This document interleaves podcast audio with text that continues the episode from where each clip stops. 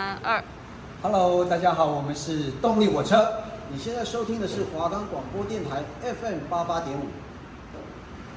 我们的节目可以在 First Story、Spotify、Apple Podcast、Google Podcast、Pocket Cast、Sound Player，还有 KK Bus 等平台上收听。搜寻华冈电台就可以听到我们的节目喽。国际周报、体坛消息、冷知识时间、体育小学堂。在一点就 Pro。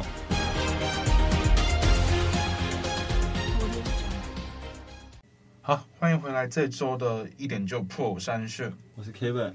我们马上来看这礼拜的第一则新闻。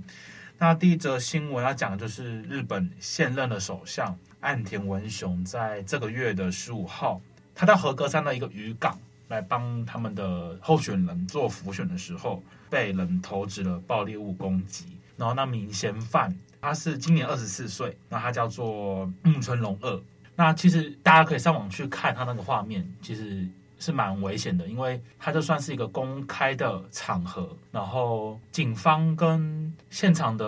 那些保镖，是他们是没有办法去管制或是限制大家是从哪个地方来到这个集会，他们也没有去做搜身的检查，所以呃，以这个国家元首的。等级来说，他们的维安是有一点点的算是漏洞。那警方在后续调查之后发现，呃，这个嫌犯木村隆二，他在去年的时候有因为年龄的限制没办法参选，向法院申请国赔，然后要求的赔偿金额是十万日元，大约是新台币两万三千多块。呃，简单来说，就是因为他本来打算去参选这个参议院的选举。但因为根据日本的公职人员选举法，他们规定说年龄要三十岁以上才有办法去做参选，才有办法达到他们那个条件。所以加上他也没办法负担三百万日元，大约是新台币六十九万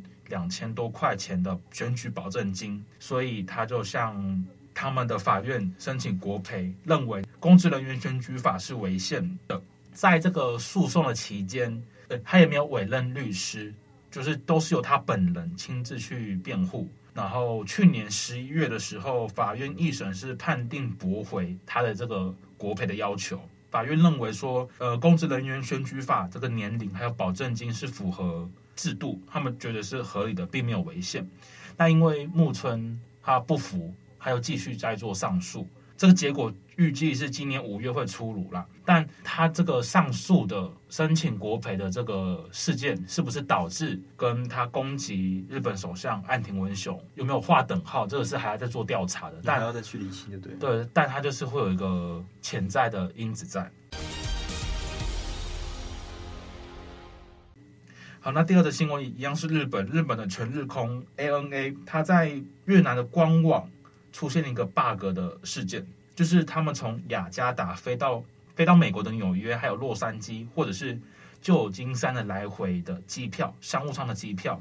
那以正常来说，原本价值大约都是十几万，然后最后变成一万九千八十元，就是这个价差是很差，对，超已经快要是快要少一个零，对，没错，所以。就造成民众去在做抢购，那台湾的民众听到也有去做，那他们全日空就是有赶快连夜去修正他们整个系统，然后发公告说他们越南的订票网站出现了问题。台湾这边的窗口是表示说，就是只要有订成功的机票，他们都算是认赔，然后都是会出票出机给客人们。那其实日本他们那边虽然已经把这个系统给修正好了，嗯、但确切的原因是因为他们前几天在做系统的维护，还有系统的更新的时候，呃，工程师算是他们的失误啦。呃，他们这一次认赔出售的态度，就是也算算是被民众给称赞也肯定。那全日空在二零二一年荣获的算是全球最佳航空的排名，算是第三名。虽然去年二零二二年是下降到第四名，但他还是在全球最佳机场的服务，还有世界最干净的客舱得到第一名。对，所以所以他们，因为这也算是日本企业的一个环境啦，他们算是小细节或者是服务客人这种地方都是做得很好的，对，所以就算他们的整体的排名下降一名，但是在我刚刚说的那些小小细节地方，他们还是得到殊荣的。好，那接下来下一则新闻就是要讲到，因为最近其实这几年就是一个电子化的服务的时代，所以我们很常会看到说，从我们去餐厅排队的时候。是抽号码牌，那你入座的时候也是扫 QR code 点餐，甚至是你结账的时候也是可以用呃电子支付的形式来付钱。那所以这种电子的商业化带来了很多的便利。那虽然店家可以节省人力成本的开销，但并不是各行各业都可以如法炮制。嗯、对，那这就是我要讲到，一样是日本的一个叫做款待文化的一个在他们心中的一个形式。虽然像之前日本政府，呃，因为疫情的关系，发布了很多次的紧急事态，或者是防疫政策的影响，所以很多餐饮的业者就是要削减这个员工的数量来节省成本的开销。那虽然现在已经是后疫情时代了，但像我刚刚说的，很多的餐厅的店家，他们还是导入了许多。他们导入了很多的电子支付或者是点餐的系统，虽然说消费的模式会变得很便利简洁，因为款待文化是日本的一个传统的一个文化，它就是要让每一个的观光客都可以感受到这个日本的文化。举例来说，就是观光客会在小细节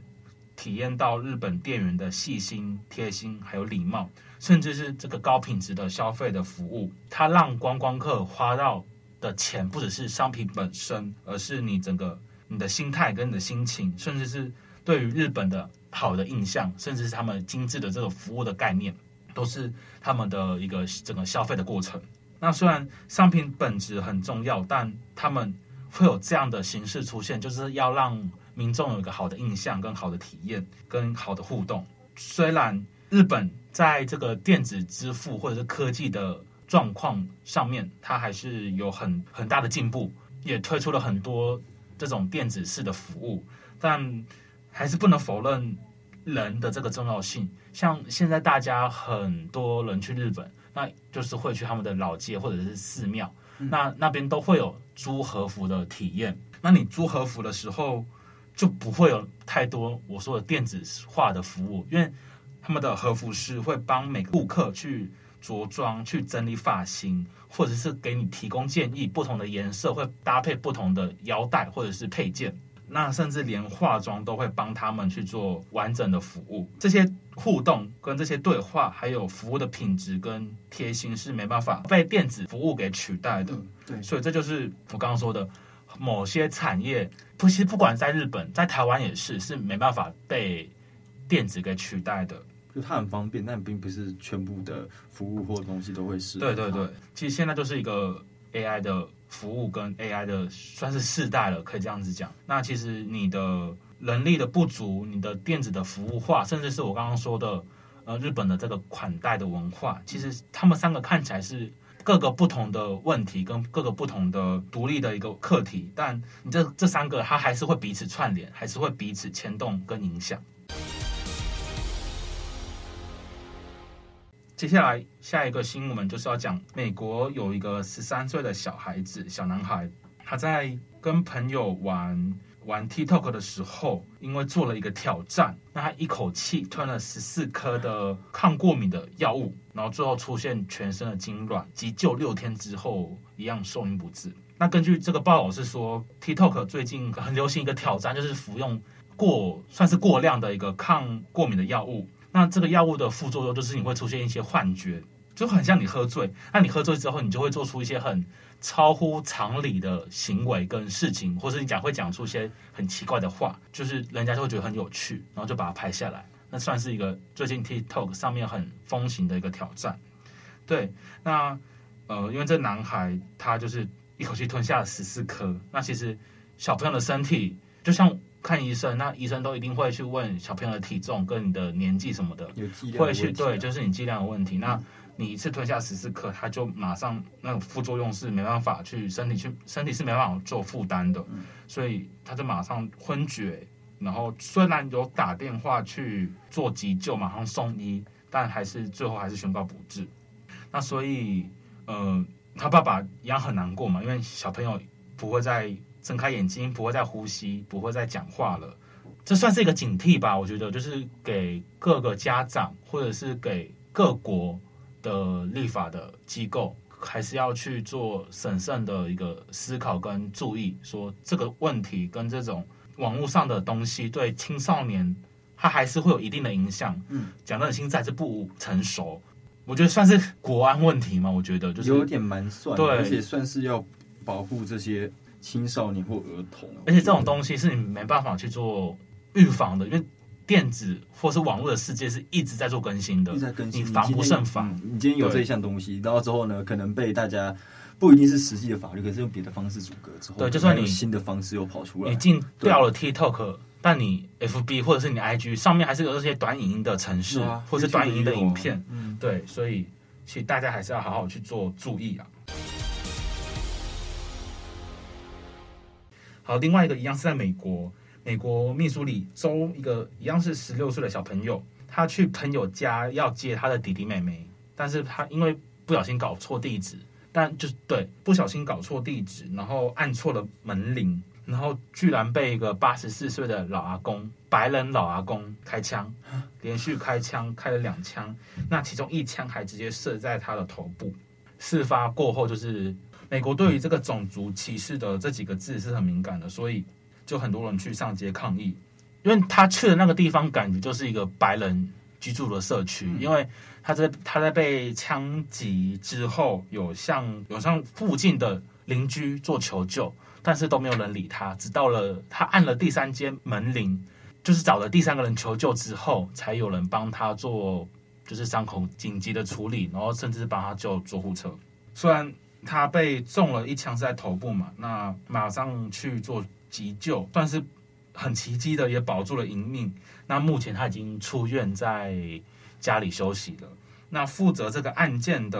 嗯，检察官也直接的说，他认为这就是一个种族歧视的一个行为出现了，对吧？因为你也是按错门铃，然后马上就开枪射，开枪射人家，对啊，还打头，哎，对啊，对啊，而且他还是小朋友而已，嗯，对，所以那这个白人的男子，他他现在已经交保了，但他的保释金是二十万美元。台币是六百一十万，对，他是一个很高金额的，所以也可以看得出来他犯的罪是多大。嗯，那警方就是依照第一级的袭击罪，还有武装犯罪等，就是这种很很严重的罪名啦，去判重刑的对对，最重最重，他是一定会被关十年到三十年不等的这个刑期，或者是可能会被被判终身监禁。这也是美国一直在吵的一个事情啊，就是枪支管制能不能用枪这件事情嘛，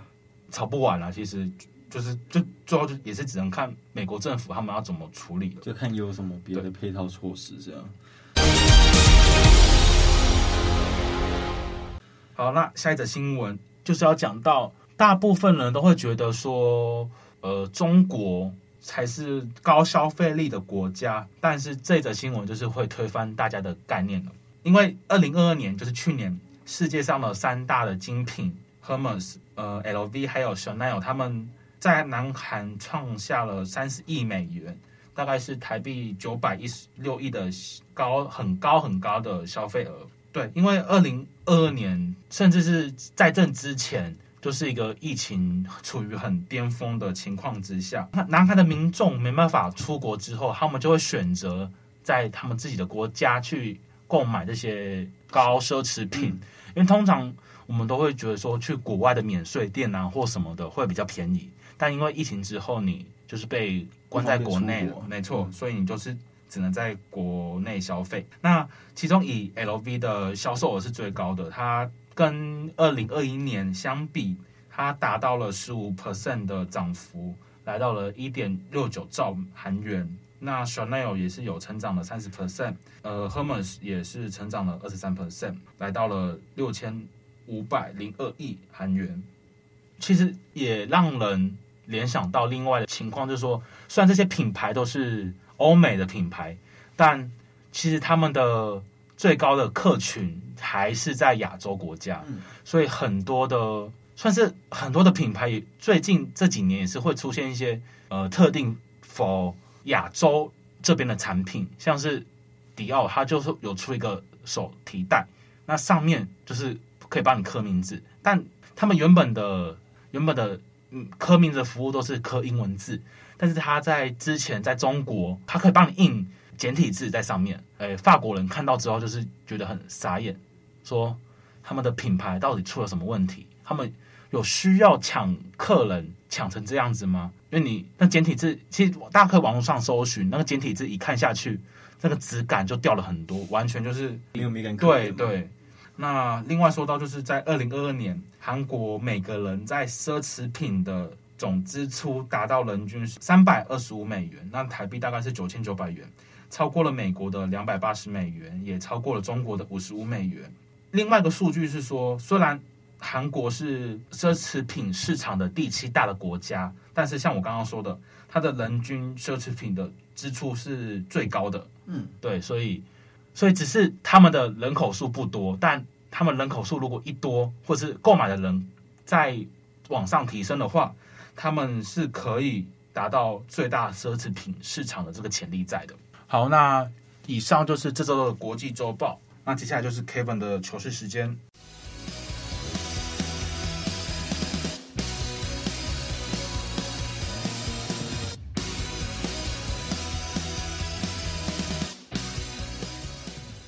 隔了两个礼拜，欢迎回来到我的糗事时间。那这个礼拜就是要跟大家说一下棒球，因为毕竟就是最近三月底到四月，中华职棒已经开打，而且今年就是在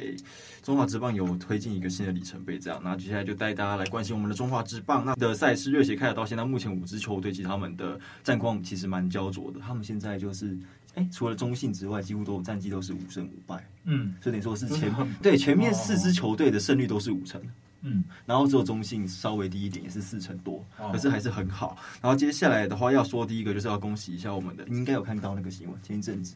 两天前的事情，三百轰吗？对，他的三百轰，哎，他现在是中华职棒第一人，他是三百轰。然后昨天顺便题外话，昨天我去有刚好有去隔壁，就去天母看球，这样，然后。本来是想说哦，看他会不会有三百零一轰，但是还好没有。但昨昨天四月十八号的比赛很简单，待会跟大家说一下。那这样那个接下来我们就回到正题。那说到我们的大师兄林志胜，他就为中华职棒缔造了一个全新的里程碑。大师兄林志胜呢，他敲出了生涯第三百支全垒打，那这是中华职棒史无前例的一个里程碑。而且重点是，嗯，他要达三百轰，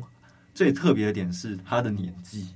嗯，他现在他不是三十几岁哦，他已经四十一岁了。对，他在四十一岁的时候才敲出。全垒打，而且重点是，我觉得还有一个比赛的看点是他现在人在味全龙嘛，跟他对岸的球队，他的老东家是乐天桃园，就是以前的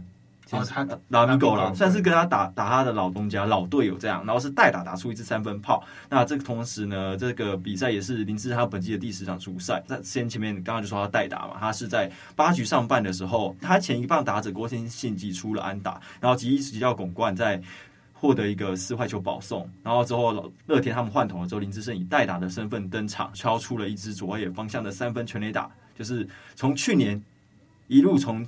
两百九十六、九十七、九十八、九九一路等等到今年三百轰终于出来出炉，那他成为中职史上的第一人。那这样还要回顾一下他的生涯，因为他的生涯首轰其实是在二零零四年，已经蛮久的，已经快要二十年之前的事情了。已经快要零，差不多十九年之前的事情。那他在六月八号的嘉义市棒球场出现。那他的生涯的第一千五百九十场出赛，同时也是他的三百轰里程碑。那特别拿出来讲之外，除了是他敲出了三百轰之外，最重要的是他身体很健康。他生涯已经打了这个球季还没有打完，已经打了一千五百九十场比赛。很多，非常多，因为一年中华职棒差不多也才打一百二十场比赛左右。那接下来要讲到的是昨天的比赛。那其实，在前一阵子刚开季的时候，第一个礼拜统一狮队总共打了五场比赛，四胜一败。但是很有趣的是，他四场他的那五场比赛，他四胜里面呢，总共才拿了十一分，所以他平均一场大概只拿了两分多而已。然后他的投手防御力其实表现得非常优秀。就是这一阵子，可能前一阵大家都在说统一师队可能今年的问题是。比较弱的那一支球队，那因为他春训前的状况是羊头没有就前一阵子达线的表现其实不是非常的好，所以就变成说这一季那在昨天的四月十八号在天母球场对战魏全龙比赛呢，他单场是击出了四发全垒打，统一狮队。那刚好要在这边特别提到一位 YouTuber，就是很有名的台南教学。他以看棒球来讲，棒球圈来讲，他是一个很有名的 YouTuber。他才在上礼拜才在他，因为每周都会做一个类似周报的概念，嗯，去来回顾一下那礼拜。总之，他刚讲到说狮队都敲不出全垒打，他估计说他下礼拜应该还是达线表现不太好。刚讲完过两天，同一狮队就单场交出四四支全垒打，然后以十比三击败了味全龙队。同时呢，这场比赛有个记录是，他是这一个球季里面中华职棒第一次单队单场打出了四支全垒打。然后上一次的记录的话，是在二零二一年的四月三号，又是四月。然后呢，苦主一样又是味全龙，一样是被敲出了四支安打击败。那同时还要在这边恭喜的是统一的一位年轻球员叫邱志成。那他在昨天的首打席。他在第一局，因为他昨天是担任第一棒，所以有个词叫“首局首打席全垒打”。嗯。那同时呢，这算是目前有这个记录的选手，其实也不是到非常多。除此之外，就是那也是他生涯第一次全垒打，对，第一次，第一支全垒打。哦，对哦。那他本身他是外野手，但是他并不是一个力量见长的一个球员，这样。哦。然后再说到这个东西，那我们刚刚说到他第一周的比赛得分效率不好，然后再加上上一个礼拜的比赛，其实他打的也很低迷，四战全败。嗯。然后他们前面九场比赛也才拿十八分。所以说，昨天晚上也是他的第本季第一次有得分升到双位数这样。那他们的的林月平总教练呢，也在赛后说，其实他开季有很多选手在打击上的调整，并不是那么顺畅。呃，很多状况是你发现棒球有时候蛮吃运动点，是他可能击球击球点是好的，他球打出去飞得很快。可是他很倒，就是运气不好，倒霉球就是会去找守备球员。那统一狮队在前两周其实有一些这个状况，这样，然后就是也会希望说，在昨天四月十八号的比赛呢，可以帮助狮队，就是打者们可以建立信心，然后维持住，让他们在四月份接下来这一整个一整个月份跟五月的时候可以火力加温，打更好。那昨天要特别再讲一个，是昨天为什么会让邱志仁打一棒，因为通常。统一的主力球员陈杰宪呢，会是担任第一棒的角色。那因为他昨天是很温馨，他昨天去，他昨天请产假了，他老婆生小孩。哦。然后我就昨天在现场看球，说那可可以以后杰宪常常请一下产假，就会比较多。开玩笑这样讲。那接下来我们再说到那个。昨天的赛事的表现啊，那昨天的统一的先发投手是罗，他是主投六局，他只被敲出了四支安打，是，然后掉了两分，然后防御率是二点八四，二点八四以先发投手来讲，这个是很优秀的防御率。你先发投手只要防御率低于低于三。对，就是很好的防御率。然后他送出了七次三振，三次的保胜和一次的爆头，然后获得本季的首胜，同时也帮助狮队结束了这一个赛季的四连败。那昨天另外一边魏全龙的先发投手是郭玉正，那他则是开季三连败。昨天先发其实投了四又三分之二局，被敲出了九支安打，其中包含了两支全垒打，然后掉了七分，七分全部都是责置分。那这也让他的防御率暴涨到了七点六三。OK。然后，同时昨天这场比赛味全败了之后，也终止了他上礼拜的三连胜。然后今年目前他两次的对战狮队都是以败场落幕。那接下来就是跟大家来回顾一下开季到现在的各队的战绩。那首先都要龙头就是乐天桃园，总共出赛的十一场，六胜一和四败，胜率到六。高达六成这样，然后下一个第二名是魏全龙，是初赛十二场六胜六败五成，然后统一和魏全并列第二名，是十四的比赛里面五胜五败，然后接下来富邦悍将十一场比赛五胜五败一和，那个他的胜率也是五成，所以还是说他上半季其实他们的战绩都蛮焦灼的，嗯，然后之后接下来是垫底的中心兄弟也是五胜七败，你说有很差吗？其实也还好。那那说到的话，我们也还是要讲到说，为什么说投狮队在第一个礼拜其实战绩很好的原因是，他其实第一个礼拜的投手防御率很低。那打到现在目前十场下来，那个团队防御里面最好的其实是这很有趣哦，就是团队防御率最好的是富邦悍将，是二点八五，但是他是第四名。那他也是中间其实是差，因为他有场比赛是和局，如果他那场赢的话，他就是跟乐他会变成第二名，他就会变成那个第二名这样。然后接下来要讲到的话，那防御那个团队防御率第二名的话，就是乐天桃园的三点九三。那这也是间接的是说，其实你会发现棒球这个东西，都为什么会投会说一直说投手这个东西很重要。因为今天说，如果你打者打，你如果说你今天投手可能说我这样一场比赛可能就会掉五六分，可是打者就只能打三四分，他就不会赢嘛。哦，就会有这个问题。但但是就会变成说，有时候现有人会看到有些球队会走一个极端，然后他投手很烂，可是他战绩会就好，为什么？打者强，他打者太强，就是说啊，我我头场会丢五六分啊，我一场可以打八十八分九分十分，就很像差不多前一阵子前一个典型例子，我觉得算是之前三连霸时期的拉米狗的感觉。嗯，就很可怕，是那次跟他们打比赛，你跟到前面都是领那个客队都是领先的状态，可能七比那种七比三那种差四分，以棒球来讲不好追的分数，可能七局过莫名其妙分数就花完了，突然间就七比七平手，或者甚至是要倒贴的状况。然后接下来我们再回到。防御率的部分，然后讲到统一的话，那狮队就是三点四五，然后接下来就是，然后是接下来就是味全龙跟中信兄弟，其实都差一点点，味全龙是四点零五，中信兄弟是四点零七，然后接下来带我们再说到团队打击率的部分，这也蛮影响战绩的。可是我觉得很有趣的是，现在并列第二名的状况下，你看打击率方面表现真的比较好的，就只有乐天跟味全，嗯，然后乐天的团队打击率是三成零三成零四，然后味全是两成七三。所以就会这是两支球队比较好，然后另外就是刚好这四支球队就是这次就满五支排名刚好就跟现在团队打击率就有显现出来说他们这段时间为什么成绩会好这样，然后就是接下来就是一个断层，然后接下来就是富邦悍将的两成八一，然后统一狮队的两成三八跟中信兄弟的两成二九，那但我觉得这边就是其实你除了看打击率之外是一个数据，因为打击率单看会。自己会比较专业一点点，对，就是会看打击率的部分，会发现大联盟一些经验数据，发现有的时候一个人打击率高，可能不代表说是他，这可能第一个是他当然他内阵状况好，另外一部分是有的时候运气成分也蛮也蛮重，嗯，所以看防打的几率不准，所以这时候其实你要进一步去看说这个球队可能状况好不好，其实你去看他的三振跟四坏球的比例高不高，这个就会差蛮多的。那如果如果一个球队他在比赛过程团队的四坏球的比例比较高，代表一件事情是他们的打者们其实会比相对的跟其他的打者比，他们代表他们比较有耐心，更谨慎的去选球，所以可以获得比较多的保送。好，另外一个很关键的东西，我觉得就是我们要讲到的守备的问题。嗯，对，手背的问题，像我们前面有说到，那个手背会影响到投手的表，也会某方面也会间接影响到投手表现。例如说，可能投手今天投的很好，但是他今天因为一次队友的手背失误干嘛，他输球这样，所以其实手背某方面是一个决定比赛的关键。那再看这一段时间的数据来说，其实也蛮有趣的是，你看到团队守备成绩最好、守备率最高的反而是店里的中信，嗯，中信的守备率是零点九八四。那零点九八四以守备率来讲是很好的数据，然后第二的是味全龙、统一狮，然后表现最糟的反而是那个现在战绩独走的乐天桃，战绩比较好的乐天桃园是来到了九九成六二，所以你会不会觉得说有时候棒球蛮有趣是，我们理论上就是我们这些数据干嘛的？应该说理论上你守备表现好的球队跟那个打击表现好或投手表现好的球队战绩都好，可是有时候你数据看完之后反而不一定。对对，好，那这个礼拜就是大概因为职棒目前就是打了十二场比赛，所以全部再加一加，就是各队平均都打了超过十场比赛。那目前小样本的数据看还是不准，但是我觉得蛮还有看点的是，我觉得之后可以再过一段时间，我们拉长之后可以再跟大家分享一下说二军之后，因为现在大家也知道，就是职棒有那个台钢猎鹰嘛，有新同学嘛，那我们可以再看一下新的战绩。那因为。看过往的例子，像去年，哎，前年开始，魏全龙在二军也是拿了冠军，他上来一军一开始也是打的比较挣扎一点，这样，嗯、所以我们可以看一下下台钢之后在二军的表现怎么样。那以以上就差不多是这礼拜的球市时间，对，好，好，